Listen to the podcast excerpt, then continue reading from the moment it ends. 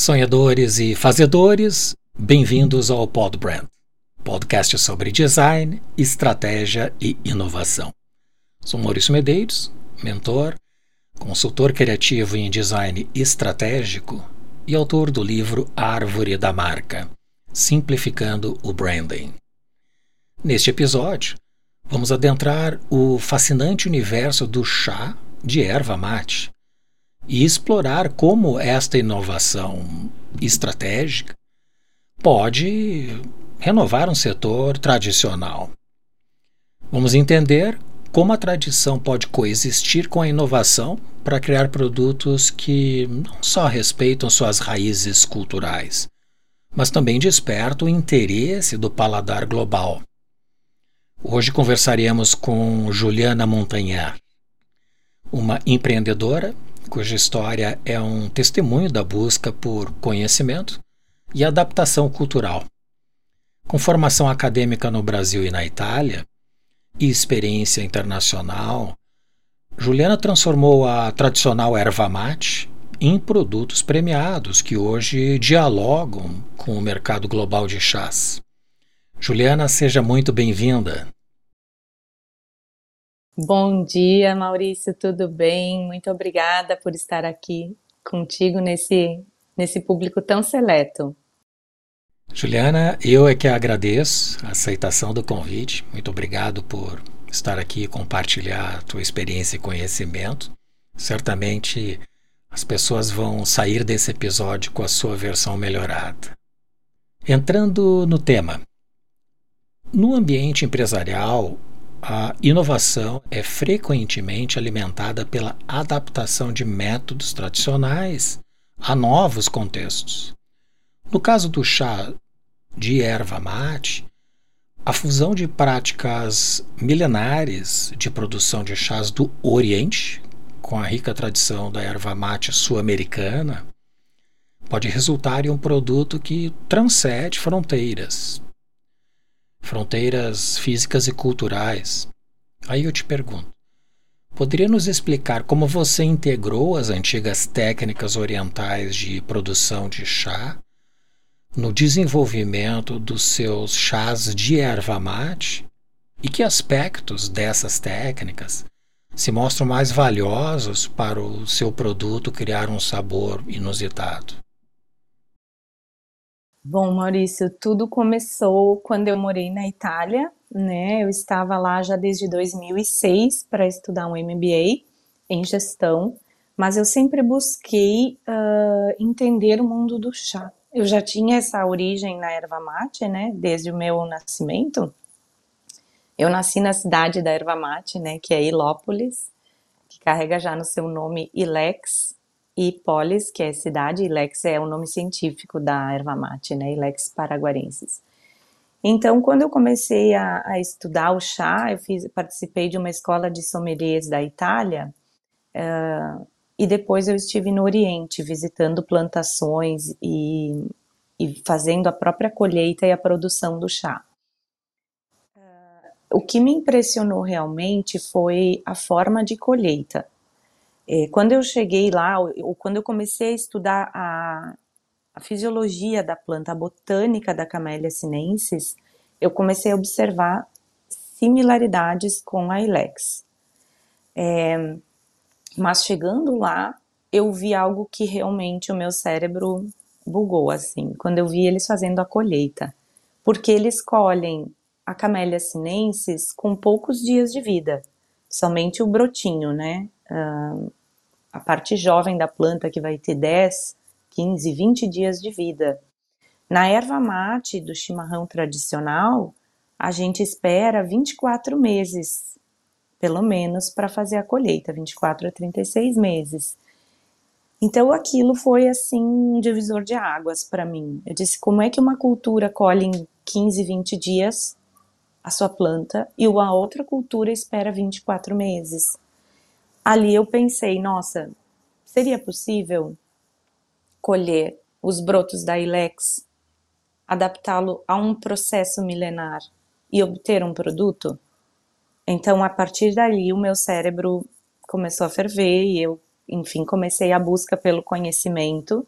a busca pela adaptação, uh, né, com, conversando e, e, enfim, com consultorias de experts do mundo do chá, mais aquilo que eu observava em visitas técnicas, né, no Oriente e até aqui mesmo no Brasil, na região onde tem japoneses também aqui, então eu fui me aperfeiçoando e fazendo adaptações de um produto para entender é, se seria possível num primeiro momento, porque tudo eram perguntas: é possível ou não?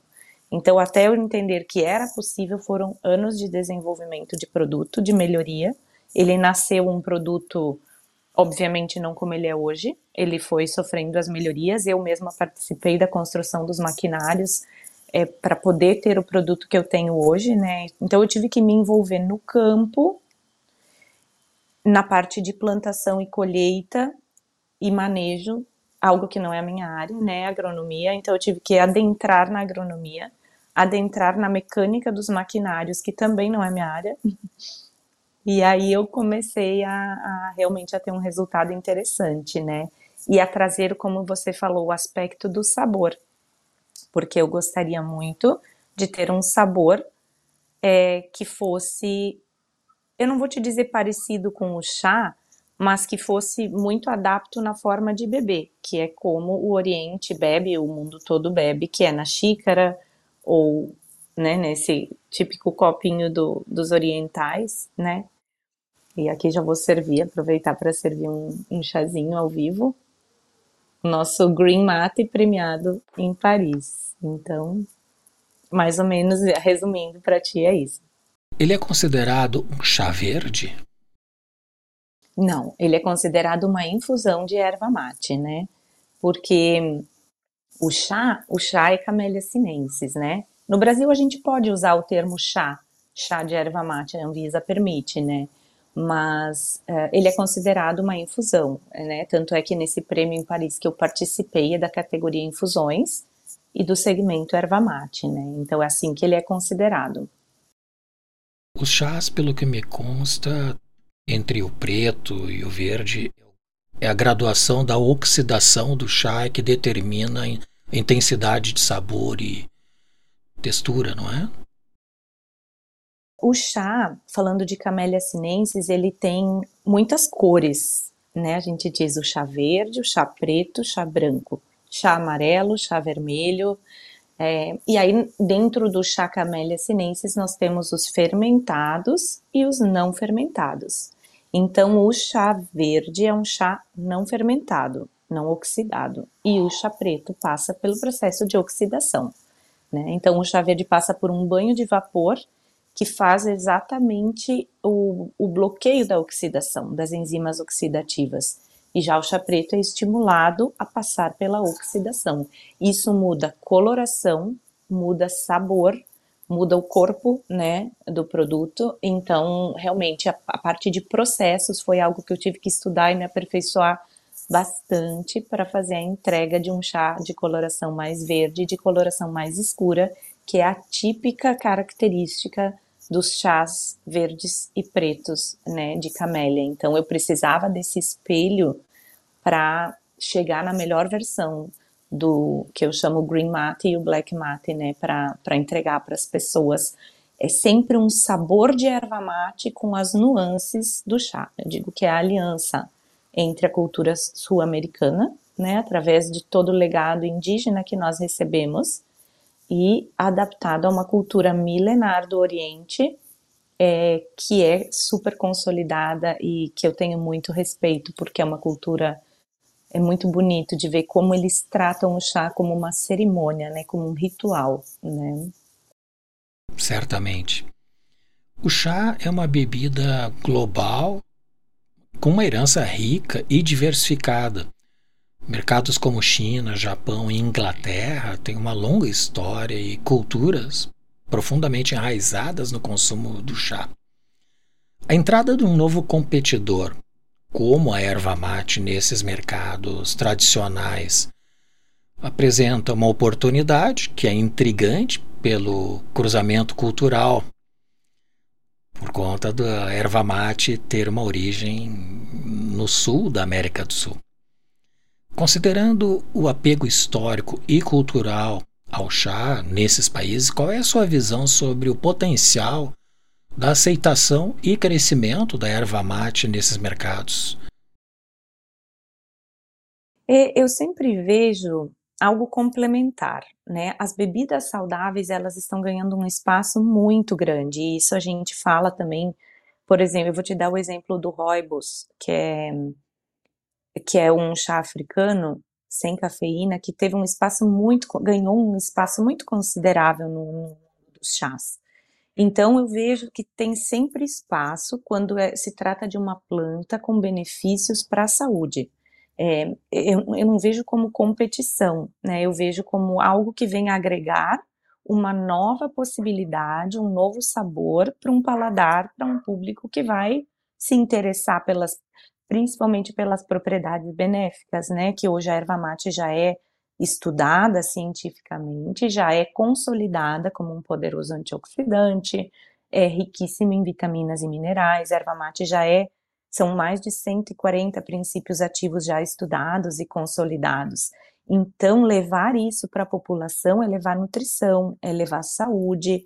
Então, eu não vejo como uma competição, porque é uma fatia de, de mercado que com certeza virá para complementar a gama de bebidas naturais e levar mais saúde para a população, né?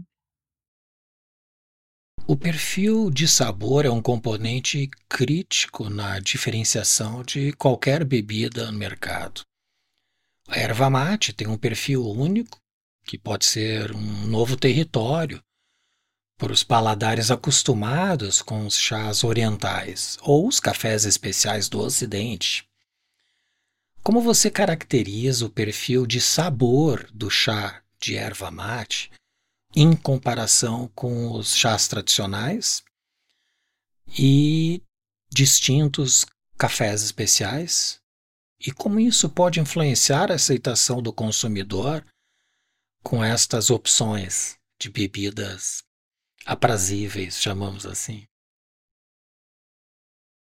O sabor dele, Maurício, é bem, é bem peculiar, porque ele tem as notas. Eu já, já tive feedback de clientes que são acostumados a tomar chá verde e que não notaram que estavam tomando erva mate. E já tem pessoas com um paladar que diz: não, isso é erva mate. Eu sinto a erva mate, as notas no fundo, né, de erva mate. Mas assim, é algo realmente é tão novo, é tão inovador que às vezes o cérebro da pessoa não sabe que caminho tomar. Entende? E já o café, essa questão que você trouxe dos cafés especiais, o café, as pessoas às vezes têm um momento do dia do café e o um momento do dia do chá. Então ela vai ter uma nova referência em se tratando de um chá ou de uma infusão. É, e tem que perceber muito o impacto daquilo na saúde, né? Eu gosto muito de observar quando eu experimento um produto novo, de me observar o que, que o meu corpo está falando quando eu bebo aquele produto, né? Para a gente ficar atento às propriedades. Nossa, esse me deu mais energia, esse me deu uma sensação de relaxamento. Ah, ele foi diurético, ele teve uma ação diurética, então a gente tem que estar atento aos sinais. Então eu acho que o convite, além do paladar, é a percepção disso na nossa saúde. Isso para qualquer bebida, não só para esse chá, é óbvio, né? Mas eu acho que ele tem e ele pega muito essa essa identidade dos cafés especiais que você mencionou. O mercado do café brasileiro nos últimos anos cresceu muito os, os cafés especiais. Nós tínhamos a Colômbia, temos a Colômbia, por exemplo, que trabalhou isso antes do Brasil e ganhou uma fatia de mercado considerável no exterior pela qualidade.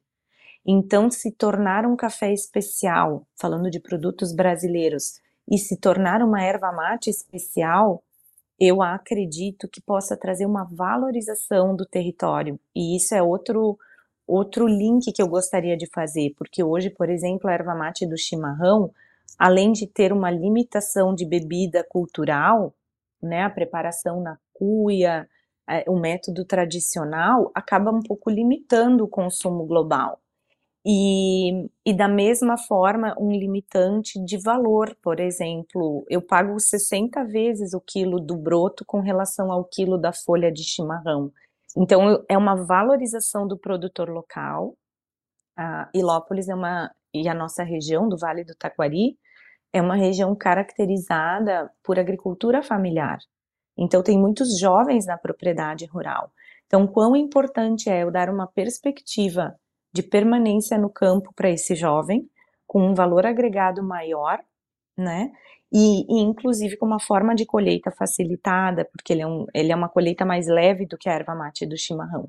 Então tem todo um impacto econômico a nível de região, né?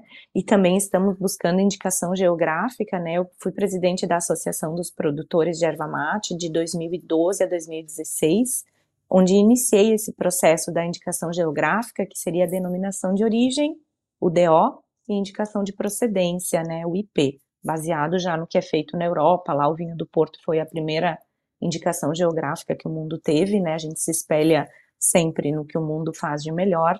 Então, a valorização do território, dizer que essa região tem uma altitude, um solo, clima, o terroir adequado para produzir erva mate. Tanto é verdade que Lópolis já leva no seu nome a Ilex. Então, essa valorização do território, do produtor e uma perspectiva econômica de valorização, isso, assim, realmente me fez entender um propósito muito grande de projeto, né, de entrega para uma sociedade. Isso realmente fez muita diferença para eu não desistir, porque é um projeto de 15 anos de estudo, um projeto desafiador, né? Hoje tem patente já esse produto, porque ele era tão inovador e ele precisava ser protegido para que a nossa região permanecesse como proprietária dessa ideia, então eu tive que me preocupar com isso também. Hoje tem patente no Brasil, Estados Unidos e Argentina. Então, é um trabalho massivo, né? Foram 15 anos de dedicação e de trabalho árduo de uma ideia que eu não tinha certeza que daria certo, mas quando começaram a ter essas consolidações, isso me deu muita esperança de que eu estava no caminho certo. Os chás com esta técnica que tu aplicaste, tendo como base a, a planta da erva mate, eles são vendidos em sachê ou em natura para se fazer então uma infusão mais densa? Eles são vendidos das duas formas. Eu, eu vendo ele a granel e nesse sachê que eu, eu escolhi fazer o sachê em formato piramidal. Não sei se dá para ver aqui. Sim. Ele é de tecido, né? Aqui tá um green mate. É porque o formato de tecido em forma de pirâmide? Porque Primeiro porque ele cabe mais produto, né? O dobro de produto. São 2 gramas ao invés do, de 1 um grama, que é o sachê convencional. E, acima de tudo, a transparência do tecido, porque ela permite que o cliente veja o produto que ele está consumindo, né? O sachê tradicional, ele é mais fosco, né? Então, às vezes, você olha ali e você não, vê direito o que está consumindo, né? Um chá de camomila, você não vê uma flor, uma... Aqui no Brasil, em Bangkok, não sei, talvez seja um pouco melhor mas aqui no Brasil a gente não enxerga num sachê a flor inteira da camomila. Né? Então, essa entrega no tecido, numa pirâmide, eu consigo mostrar para o meu cliente. E assim será toda a linha Monjuli, né? As que já estão embaladas, para que tenha essa transparência, dizendo, cliente, você está enxergando aquilo que está consumindo, né? O Rio Grande do Sul Santa Catarina e Paraná, que são estados que têm uma miscigenação muito grande da cultura gaúcha ou gaúcha. Aí temos Argentina, Uruguai, Paraguai também, mas o Paraguai acho que se dedica a tomar na forma de mate gelado, que é tererê, não é? Esses países ou estas regiões que eu mencionei, elas têm uma origem cultural muito parecida, né? Que tem os espanhóis como precursores de uma imigração longínqua, né? Onde os índios estavam presentes nestas regiões e de que forma esta cultura que trouxe o chá de erva mate para o chimarrão e se tornar um ritual de que forma isso veio a se tornar um produto popular, sobretudo nestas regiões? E qual a origem do chimarrão? Então, tudo começa com os índios, né? Como a gente falou, a gente deve toda a ancestralidade do, do mate, né, aos índios. Quem primeiro descobriu a planta e não era ainda uma infusão, como a gente vê hoje no porongo, né? Primeiramente, os, os líderes, os pajés e os caciques, eles mastigavam a folha. Sempre nessa região de ocorrência que você mencionou, da América do Sul, que é o sul do Brasil, o Paraguai, a Argentina, né? E, e pega também, é o sul do Brasil até Mato Grosso do Sul ali. É, e também tem, tem registros de folhas de erva mate que estavam enterradas uh, no Chile, né? Porque eles enterravam as pessoas com, com, a, com ervas, com pertences, né, da pessoa. Então também tem registros no Chile. É, então, os índios Guarani, Caigangues, principalmente falando do, do Rio Grande do Sul, eles mastigavam a folha, depois eles fizeram, transformaram isso em infusão, né? Com a chegada dos jesuítas, é, que catequizaram esses índios, eles é, primeiramente tentaram extrair o hábito deles, tirar o hábito, porque eles pensavam que era uma distração.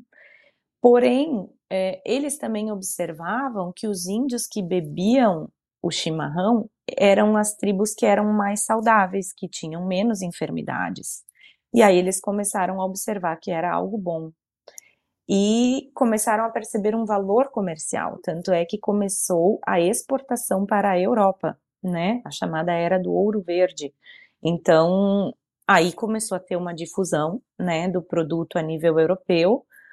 É, e aí começaram as indústrias, enfim, tem toda a história da rota do mate, né? Tem o Paraná como um ícone, né, dessa na exportação, enfim. É, e hoje, e hoje é a nossa bebida o chimarrão, né? Então, digamos que desse período todo até o presente momento teria sido sempre no formato da, da cuia, digamos assim, né? Mas a, a origem de tudo a gente deve aos índios, né? Eles que nos ensinaram o valor da erva mate, as propriedades benéficas, né, que ela tem e e toda essa questão ritualística mesmo, né? O que está por trás da cuia? É o preparar o ritual, é, pode ser um, um, chimarrão compartilhado em família, com os amigos, pode ser aquele chimarrão bebido sozinho, né? Num momento de reflexão, num momento de oração. Cada pessoa tem a sua relação, a sua identidade com o mate ou com o chimarrão, né? Mas é uma bebida que vai além de, um, de uma simples infusão, com certeza tem toda uma mística que envolve a questão do, do mate, né? Uma curiosidade que todas as pessoas que eu conheço no exterior e que eu apresento o chimarrão de alguma maneira se espantam com o fato de a gente usar uma cuia, uma bomba e compartilhar o uso com várias pessoas. De que forma as pessoas podem se sentir seguras a compartilhar uma bebida onde o, a bomba, que seria um canudinho de um, um refrigerante, por exemplo, compartilhado com outros? De que forma isso garante às pessoas uma certa aceidade e proteção? Bom, é, primeiramente a gente costuma compartilhar com pessoas do nosso convívio, né? Pessoas que a gente sabe que estão saudáveis, que estão bem, né? Uh, por exemplo, na Itália, quando eu fiz uma feira, é, o casal me disse: Não, mas eu não vou compartilhar com meu marido. Ela me falou, né? Eu disse: Mas como assim? um pouco eu acredito que seja um preconceito, um tabu, algo assim, como não vai compartilhar com o próprio marido, né? Ah, mas a ideia do individual, tanto é verdade que no Uruguai, por exemplo, as pessoas têm a própria cuia. Então, realmente é algo muito mais do psicológico, da mentalidade, da aceitação, né, de compartilhar, uh, do que do, é, é, mais nessa linha, no meu entendimento, né? E, claro, procurar compartilhar com pessoas que a gente sabe, que a gente conhece, né? Uh, o próprio fato dela ter uma temperatura elevada, né, de metal, por exemplo, é, para gripes, resfriados, dizem alguns estudos que talvez não transmitiria pela temperatura que a bomba que a bomba chega, né? Mas isso aí eu acredito que seja uma escolha individual e que a gente tenha que respeitar. Se a pessoa quer ter a sua própria cuia, é, é melhor respeitar, né? São questões, principalmente como você disse, para pessoas que nunca viram isso, impacta demais, né? Então, eu acho que tem que ser respeitada a escolha de cada um, né? E, e é um hábito nosso, mas a, o compartilhamento entre família e amigos é, é algo que nos aproxima muito na cultura do sul do Brasil, né? Então, ter aquele momento para conversa, para o diálogo, né? É, tem dizeres clássicos, né? O mate aproxima, ao contrário da televisão ou do celular, né? Que as pessoas ficam de forma individual no seu mundo, o chimarrão tem o propósito de congregar, né? E isso é algo que realmente faz a diferença, puxar para um diálogo, olho no olho, um convívio. Então tem esse lado que é muito é muito positivo, mas sempre respeitando, né, a escolha de cada um. Uma curiosidade, numa das minhas viagens do Brasil para a Ásia, eu fiz uma conexão em Istambul, na Turquia. E quando eu cheguei na Ásia, eu percebi que a minha mala tinha sido aberta e vistoriada. E também observei que os três pacotes de erva mate que eu comprei no Brasil com embalagem a vácuo, que são tablets, né, são blocos compactos, estavam perfuradas e foram testadas para ver se não seriam droga, porque a, a, o formato num scanner é exatamente o formato de um bloco de, de uma droga, cocaína, coisa do gênero.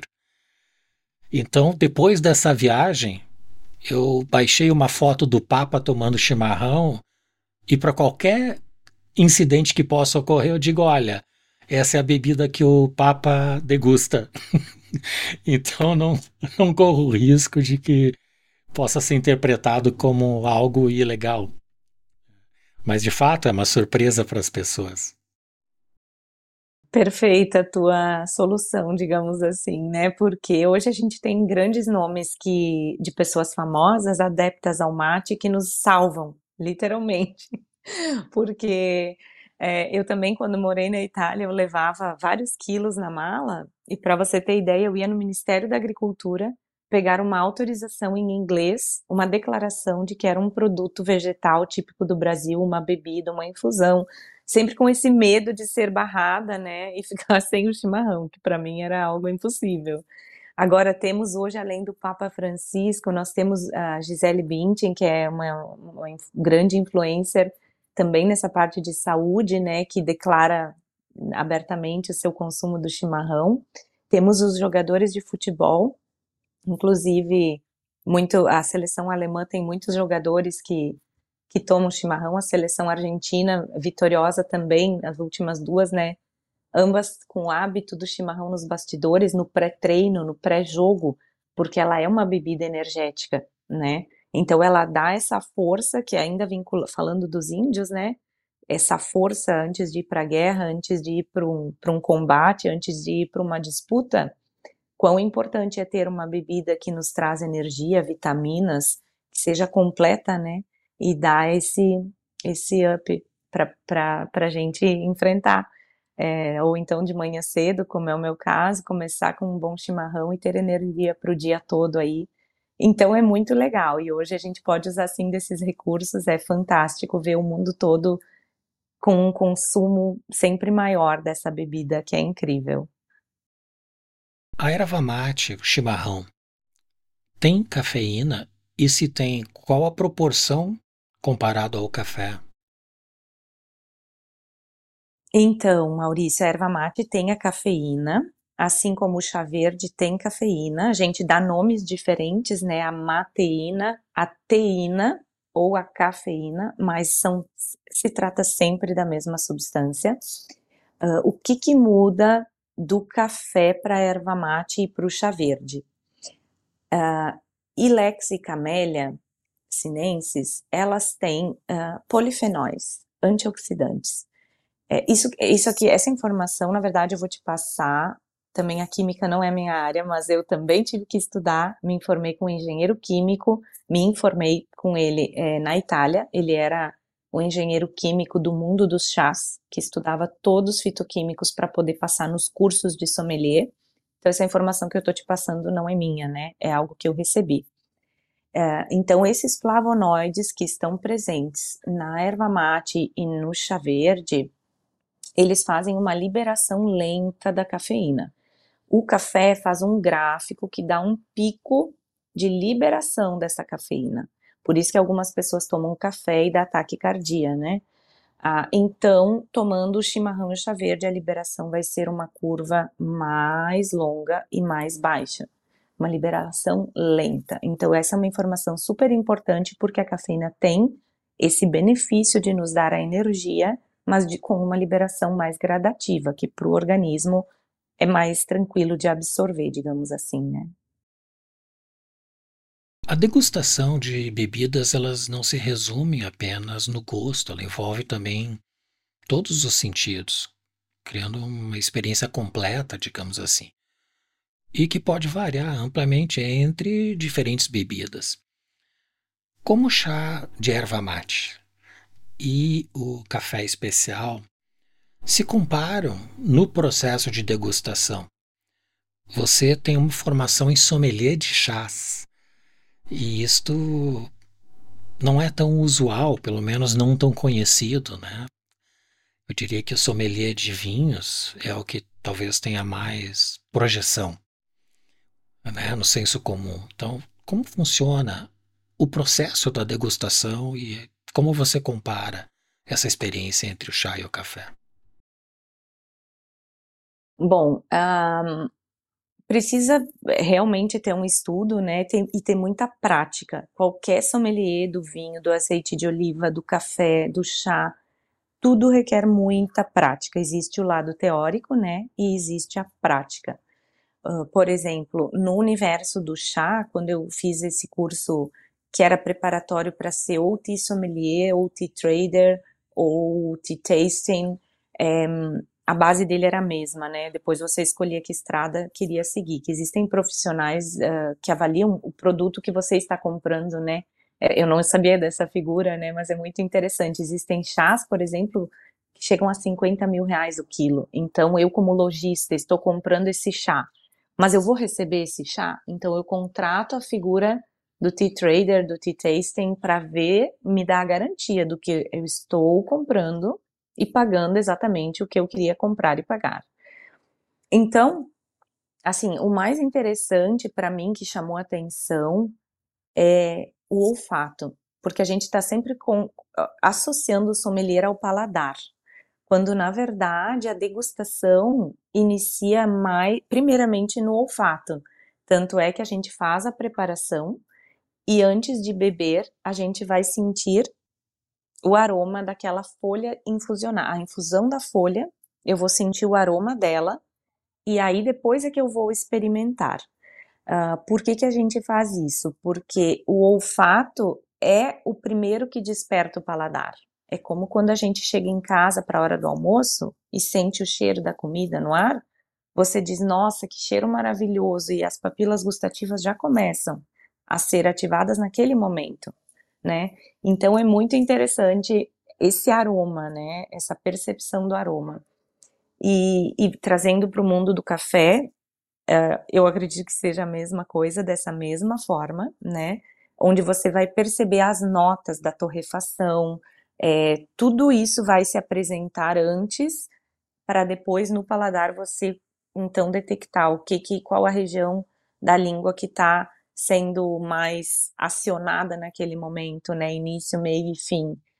E, e depois que você consumiu, é, o que chama o retrogusto, né? Em italiano eu não me lembro em português uh, como é que fala, mas é o sabor residual, sabor residual. residual, essa é a palavra. É o que fica depois que você tomou. Tanto que a gente era estimulado a tomar um gole de água após fazer a, a degustação de cada chá, porque o doce que permanece depois da degustação, se você tomar água, esse doce é uma explosão na sua boca de sabor doce. E aí vem muita comparação com o chimarrão, o doce amargo do mate.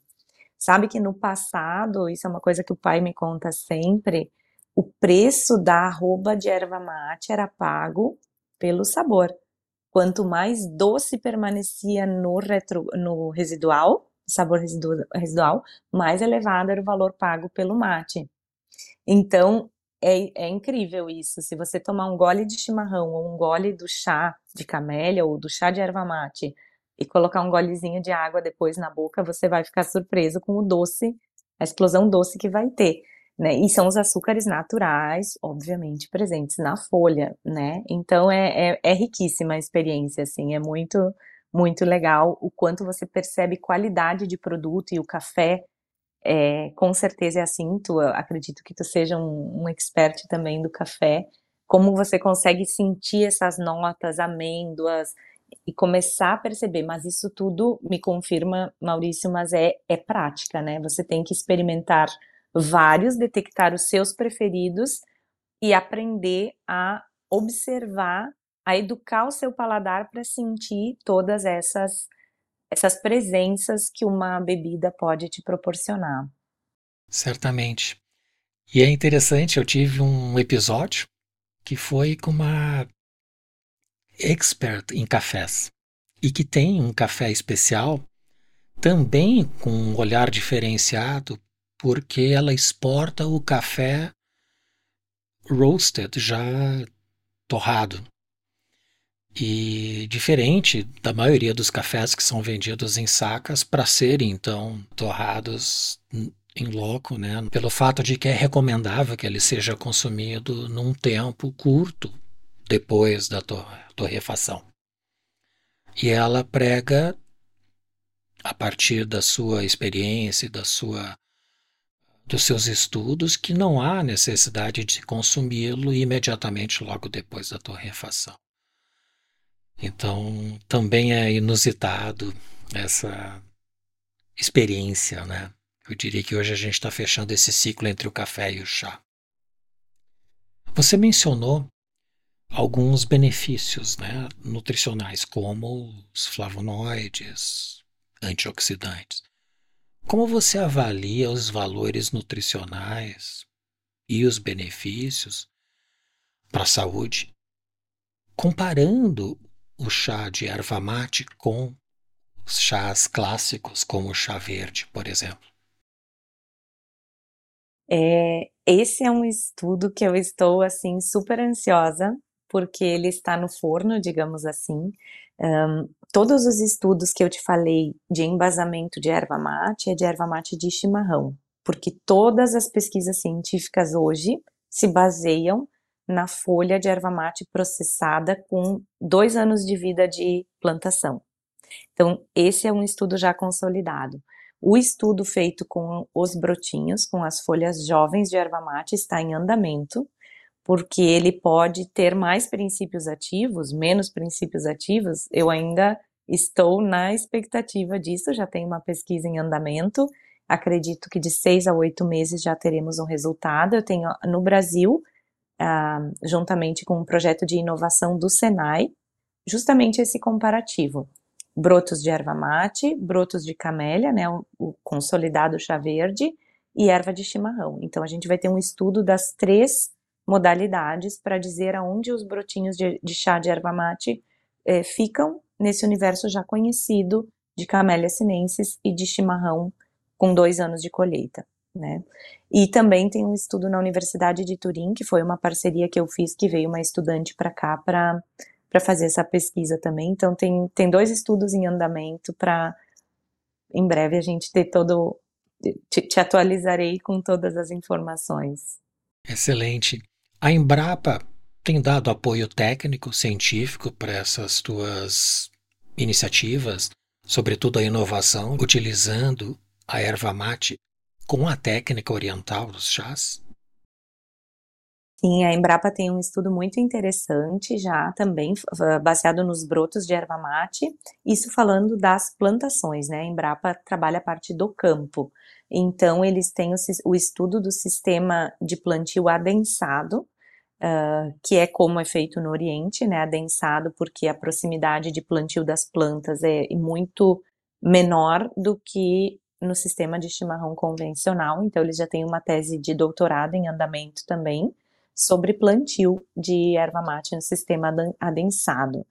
Eu, eu descobri isso agora, recentemente, ano passado, na verdade, mas eu já tinha um plantio adensado desde 2015 nas minhas plantações. Eu fiz em, de uma maneira mais empírica, sem base científica, né?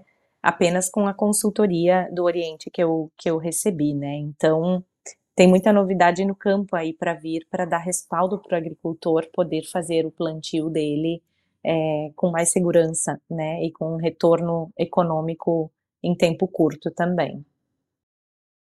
Como um estudioso de marcas e processo do branding, eu tive uma curiosidade, ou no mínimo me despertou uma curiosidade muito grande.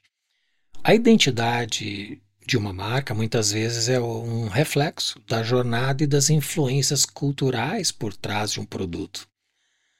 No caso do chá, Monjuli, temos uma bebida que, por natureza, é profundamente enraizada na tradição oriental com países como China, Japão e Índia, sendo os produtores históricos desta cultura. No entanto, a erva mate traz consigo o espírito da cultura gaúcha, uma essência do sul da América do Sul, particularmente da Argentina, Uruguai e do Rio Grande do Sul no Brasil. Juliana Montagnard, por sua vez, infunde nesse cenário a sua herança italiana, a escolha do nome Monjuli adiciona uma camada adicional de complexidade, aludindo a uma influência francesa, que à primeira vista pode parecer uma escolha curiosa para um produto tão diversificado em suas origens culturais. Aí eu te pergunto, de onde surgiu o nome Monjuli para determinar o branding e a expressão de marca do teu novo produto? É, então, Maurício, Monjuli nasceu da junção do meu nome e sobrenome, né? É, Mon de Montanher e Julie de Juliana.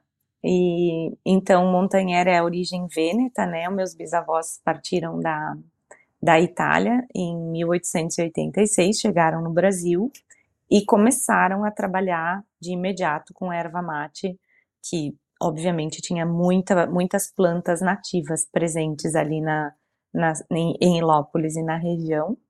Então eles começaram com o sistema artesanal, né, do antigo carijo, barbacoa, e assim eles produziam a, a erva mate. Eles tinham, não tinham uma marca própria, eles vendiam para outras empresas o produto semi-acabado. Depois o meu pai fundou a empresa, né? E eu tinha seis anos quando a empresa começou, então eu participei ativamente, ajudava na empresa como podia naquela época, né? Mas passei toda a minha infância entre as plantações e a indústria que nascia, né? É, então eu quis, digamos assim, colocar no nome da marca, o brand Monjuli, uma dedicatória para esse legado, né, a ancestralidade. Eu devo tudo o que eu tenho por a, a essa origem, né? Os meus bisavós atravessaram um oceano, eles passaram dificuldades imensas, colossais, eles largaram a pátria que eles amavam, né, por não por escolha, por necessidade, e, e, começaram um caminho do zero, né? Eles abriram uma clareira, a gente sempre diz, eles abriam estrada, a Mata Virgem com facão, era assim. Então, o trabalho que eles passaram para eu ter chegado onde eu cheguei, para eu ter o que eu tenho hoje, é, foi muito grande. Então, dedicar esse projeto de continuidade de um legado com uma inovação é a forma que eu tenho de agradecer a eles, de honrar a ancestralidade que eu recebi, né? Então, ficou Monjuli. E, Mon, e também tem um, esse Mon é um pouco francês, né? E o Julie, muita gente fala Monjoli, que então seria em francês, se tornou, porque a origem do sobrenome Montagnard, na verdade, é na França, né? Ah, embora os bisavós vieram do Vêneto, mas tem muito montanhère na França. Então, de certa forma, realmente voltou para casa, né, a, o nome, e foi lindo. Eu acho que é, um, é a minha história, é o que me faz continuar, seguir adiante num projeto que é cheio de desafios, né?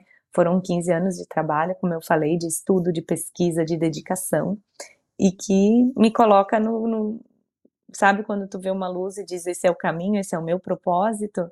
Então eu dedico a eles, é a eles que eu muito dedico. Muito bem. É muito original.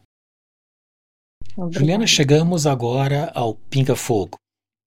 São três perguntas rápidas que eu faço a todos os convidados. A primeira delas: quais são as virtudes do empreendedor de sucesso? A persistência, a disciplina e a coragem.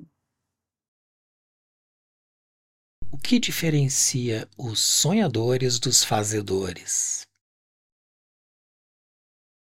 é literalmente arregaçar as mangas e, independente do tamanho do desafio que se apresenta a cada dia, continuar fazendo. Muito bem. E a última, o que é design?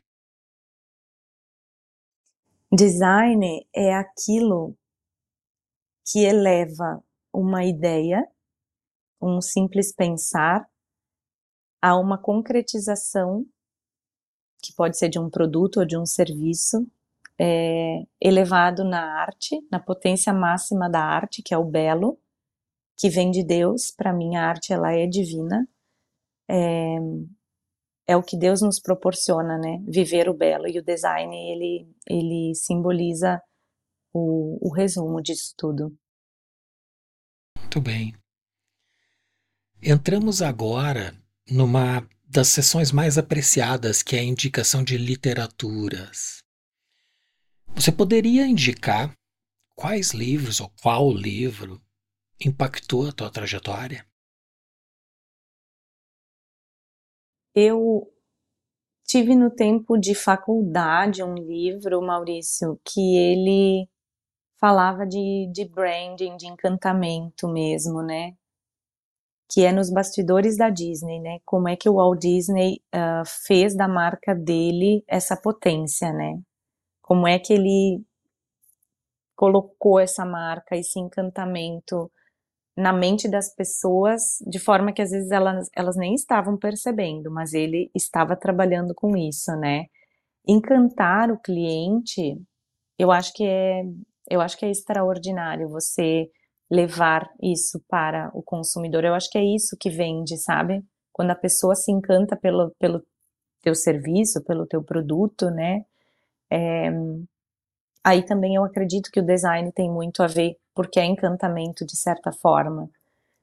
Esse livro foi impactante, foi, como eu te disse, no tempo da faculdade, é, depois tem Pai Rico, Pai Pobre, né, que foi um clássico também, que me, me fez pensar um pouco diferente, assim, um pouco fora da caixa, é, sobre as formas de, de ganhar dinheiro, sobre a perpetuidade de negócios, né, lembrando que eu tenho uma empresa, venho de uma origem familiar, de sucessão, enfim, tudo mais, e eu acho que são esses, assim, basicamente, que eu gostaria que agora me venha em mente para recomendar, né? Perfeito. E para facilitar o acesso de todos que nos assistem, nós disponibilizamos os links desses livros diretamente na descrição. Além disso, eu convido vocês todos a explorarem a seção livros no podbrand.design. Lá nós reunimos uma curadoria com mais de 220 livros recomendados por nossos convidados. Não deixem de conferir. O link também se encontra na descrição. Uma curiosidade, a empresa familiar que tu te referes é da marca Chimango de erva mate, não é? Exato. E qual a origem de Chimango? Uhum. Chimango, bom, no Rio Grande do Sul nós temos desde antigos tempos, né, os chimangos e os maragatos, né, mas na época do lançamento da empresa tinha um avião nos Estados Unidos com o nome Chimango com X, que estava decolando pela primeira vez. Então aquilo e também tem um pássaro aqui no Rio Grande do Sul que é chimango.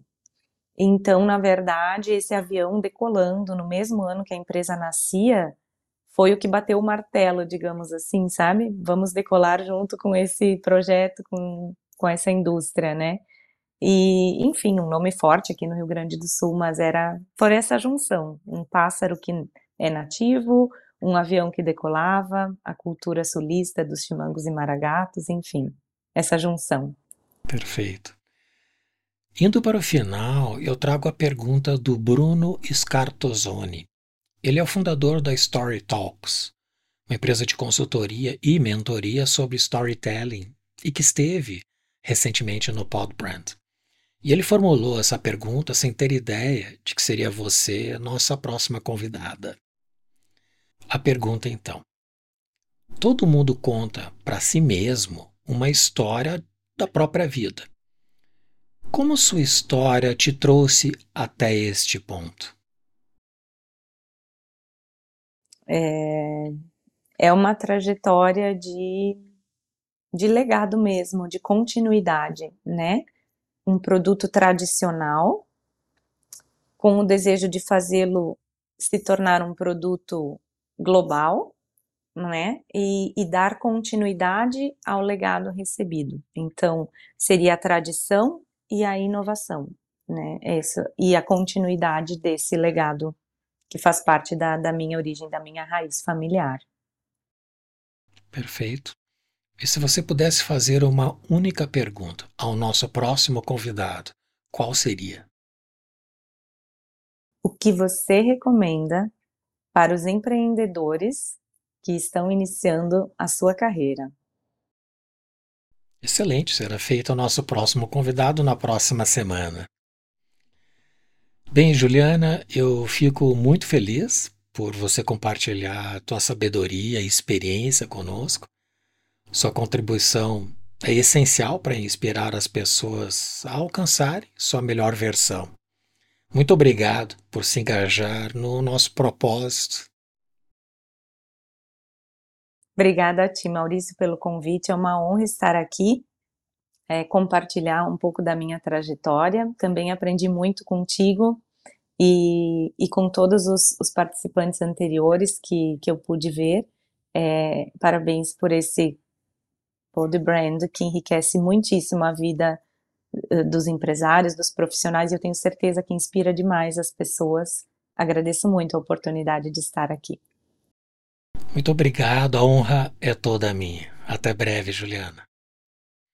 Até mais. Convido vocês a visitarem o site podobrand.design. Lá você encontrará os links de todos os episódios, indicação de livros, como estes que a Juliana nos indicou, e dos demais brilhantes convidados. Se puder, faça um favor a nós e a alguém que você conhece, compartilhando este episódio inscrevendo-se em nosso canal. O mundo precisa de mais sonhadores e fazedores que a cada dia buscam sua melhor versão.